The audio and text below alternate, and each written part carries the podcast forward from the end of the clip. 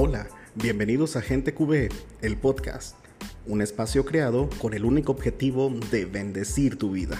Actualmente estamos llevando a cabo un seminario de sanación interior y liberación, creado por la comunidad María Mediadora. Y por este medio estamos compartiendo el devocional para cada día de la semana.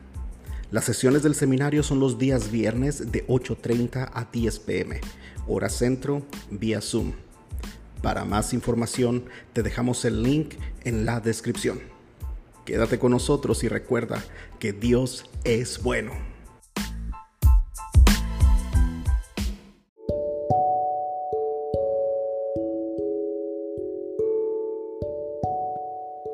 Seminario de Sanación Interior y Liberación.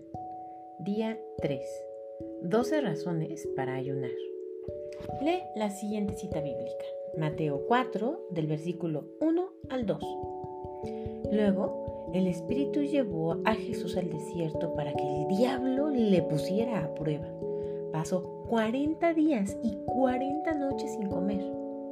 Y después sintió hambre. Medita y responde. Intenciones por las que ayunamos con frecuencia. Como hablamos en el día anterior, el ayuno es un arma espiritual que Dios nos ha dado para purificar nuestra vida.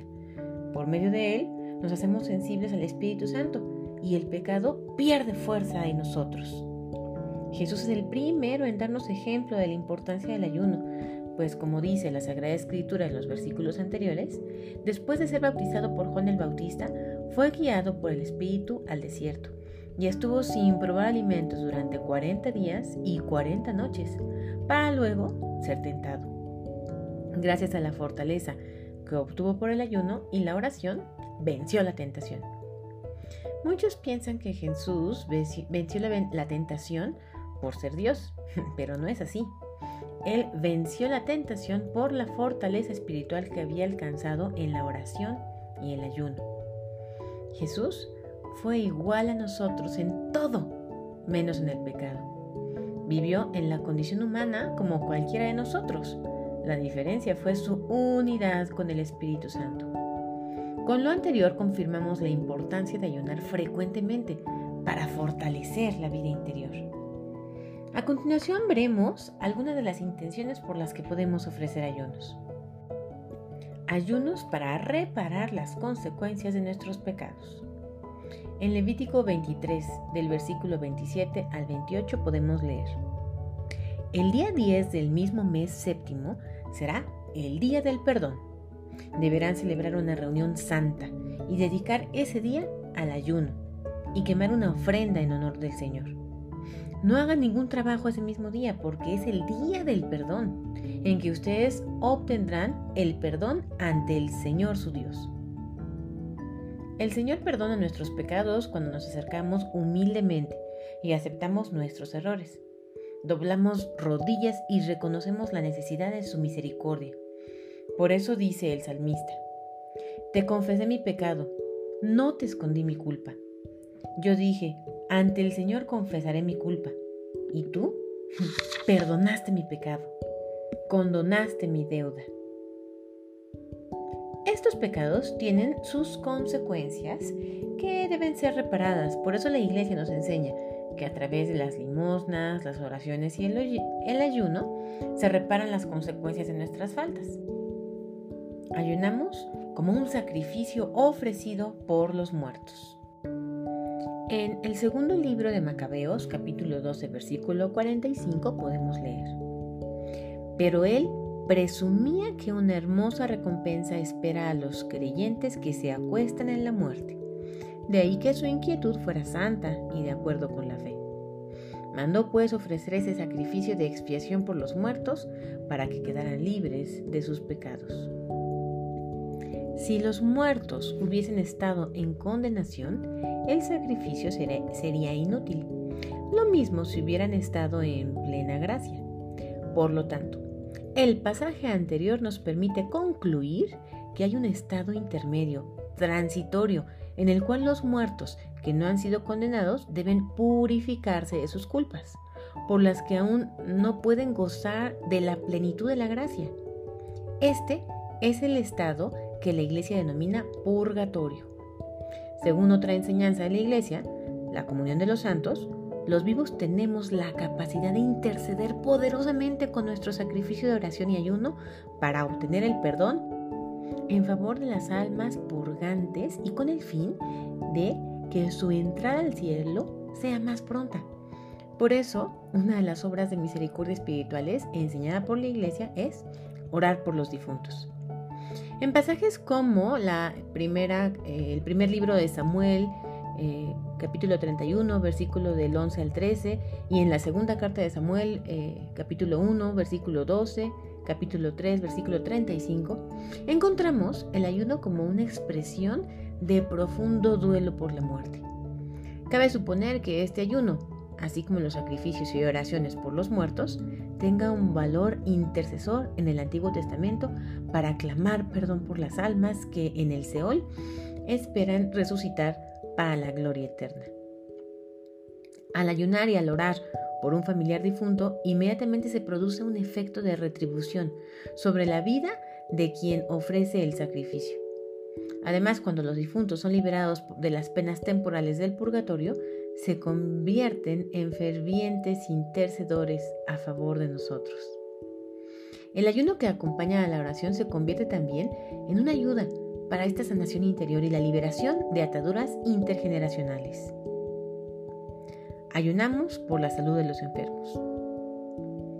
En el segundo libro de Samuel, capítulo 12, versículos del 15 al 16, leemos.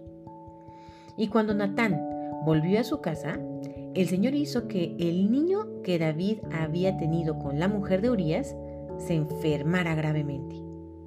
Entonces David rogó a Dios por el niño y ayunó y se pasó las noches acostado en el suelo. David entendía el poder que el ayuno le daba a su oración. Por eso ayunó para que su hijo fuera sanado. Siempre la voluntad de Dios ha sido que el hombre esté sano, física y espiritualmente. Por eso murió en la cruz pero fue traspasado a causa de nuestra rebeldía, fue atormentado a causa de nuestras maldades. El castigo que sufrió nos trajo la paz. Por sus heridas alcanzamos la salud. Isaías 53:5. David, al ver a su hijo enfermo, ofreció un ayuno al Señor para que recobrara su salud. El ayuno es la solución extrema ante situaciones difíciles. Aclaración. Al leer el contexto de la cita anterior se encuentra que otra eh, circunstancia, el pecado de David, mereció como castigo la muerte del niño. Sin embargo, lo que quiere destacar es que David, hombre de Dios, era conocedor del poder de la oración acompañada del ayuno. En este caso, para interceder por la sanación de su hijo. Ayunamos para alejar el castigo de Dios. En el primer libro de Reyes, capítulo 21, versículos del 27 al 29 podemos leer. Al oír las palabras de Elías, Acab rasgó su ropa, se vistió de saco y ayunó. Dormía con el saco puesto y andaba cabizbajo. Entonces se le dirigió a Elías de Tisbe una palabra de Yahvé. ¿Te has fijado cómo Acab ha hecho penitencia en mi presencia? ya que ha hecho penitencia ante mí, no le haré sobrevenir la desgracia durante su vida, sino que acarrearé la desgracia a su casa durante la vida de su hijo. El rey Acab había asesinado y despojado de sus bienes a Nabot, porque este último se negó a venderle su viña por razones de obediencia divina. Esto le trajo a Acab como consecuencia el castigo de Dios. En el momento en el que Acab se arrepintió y ayunó, Dios le retiró el castigo de la muerte. La corrección de Dios es una muestra de amor. ¿Qué padre que ama realmente a sus hijos no los corrige? El Señor corrige a los que ama y ha tomado como a sus hijos. Esta verdad no es fácil de entender para algunas personas, puesto que la mayoría de los cristianos relacionamos la palabra castigo con un Dios que se goza en el sufrimiento de sus hijos y que impone penas durísimas para desquitarse de los pecados que ellos cometen. La, la Biblia dice que Dios es tan tierno como un padre, como sus hijos. Él no se goza en el castigo, pero prefiere corregirnos antes de que nos perdamos. Por eso la Biblia dice, ustedes están sufriendo para su corrección. Dios los trata como hijos. ¿Acaso hay algún hijo a quien su padre no corrija? El ayuno es una forma de decirle a Dios que hemos entendido el mal camino que estamos tomando y por medio de este sacrificio hacemos retroceder el castigo de Dios. Ayunamos pidiendo ayuda a Dios en los momentos difíciles. En la segunda eh, en el segundo eh, libro de Crónicas, capítulo 20, versículos del 3 al 4, podemos leer. Josafat sintió miedo y decidió acudir al Señor. Así que anunció un ayuno en toda Judá, y la gente de Judá se reunió para pedir ayuda al Señor. De todas las ciudades de Judá llegó gente. Dios siempre será el defensor y el consolador ante cualquier situación difícil que se pueda presentar. Tiene la, tiene la mano a sus hijos para rescatarlos del sufrimiento. Sus oídos están atentos a escuchar sus ruegos los cuales se hacen más efectivos cuando están acompañados por el ayuno. La palabra de Dios muestra varias evidencias relacionadas con la manera como el pueblo de Israel, por medio del ayuno, lograba transformar su destino delante del Señor. El ayuno es un arma efectiva que acelera el obrar de Dios en nuestra vida y hace que nos responda rápidamente en situaciones de enfermedad. Dios es nuestro consuelo. Él nos ha dado al Espíritu Santo para que habite en nuestro corazón y nos sostenga en los momentos de dificultad. Él nos consuela en todos nuestros sufrimientos, para que nosotros podamos consolar también a los que sufren, dándoles el mismo consuelo que Él nos ha dado. Segunda de Corintios 1:4. Ayunamos para que nuestra oración sea más eficaz.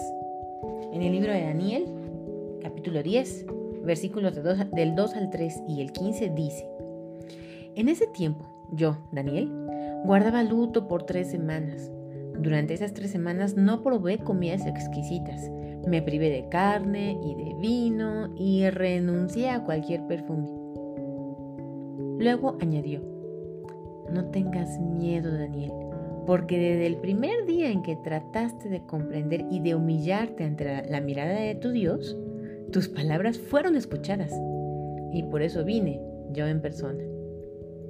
El ayuno es una forma de agregarle calorías espirituales a nuestra oración y hacerla más eficaz. El profeta Daniel nos enseña en la cita anterior que el ayuno unido a la oración hizo que la respuesta de Dios llegara. Y el libro de Tobías dice, buena es la oración con ayuno y mejor es la limosna con justicia que la riqueza con iniquidad. Mejor es hacer limosna que atesorar oro. Tobías 12:8. Lo anterior muestra la importancia de hacer las dos cosas juntas, ayunar y orar. El día que ofrecemos nuestro ayuno al Señor, debemos apartar momentos concretos de oración y lectura de la palabra, pidiendo la acción del Espíritu Santo sobre nuestra vida. Además es muy importante y beneficioso recibir la confesión sacramental, si es posible, y la Santa Eucaristía. Aplicación práctica. Toma papel y lápiz. Realiza un listado de situaciones de tu vida por las que quieras ayunar durante este seminario de sanación interior y liberación. Ofrece tu ayuno por cada uno de estas intenciones. Oración. Padre de amor y de bondad. En este día quiero entregarte todas las situaciones de mi vida que necesitan ser transformadas. Tú conoces mi corazón, mis anhelos, mis angustias, mis tristezas. Por eso las pongo en tus manos, para que obres en ellas de la forma como tú quieras. Derrama tu bendición sobre mi vida y que tu presencia inunde todo mi ser. Espíritu Santo, lléname con tu fuerza y amor. Que la unción que viene de ti toque mi vida, trayendo sobre ella sanación y liberación. Señor, déjame ver tu gloria para ser testigo ante los demás de que eres un Dios real, que actúas en medio de tu pueblo con amor. Madre buena, me entrego en tus manos para que el Señor molde mi vida de la mejor forma. Tu intercesión en este caminar es de gran bendición para mi vida. Amén. María Mediadora, ruega por nosotros. Cita bíblica para memorizar. Nemías 1:4. Al oír eso, me senté y me puse a llorar, y durante muchos días permanecí sumido en la tristeza. Ayunaba y oraba ante el Dios del cielo. Repito, Nemías 1:4. Al oír eso, me senté y me puse a llorar. Y durante muchos días permanecí sumido en la tristeza. Ayunaba y oraba ante el Dios del cielo.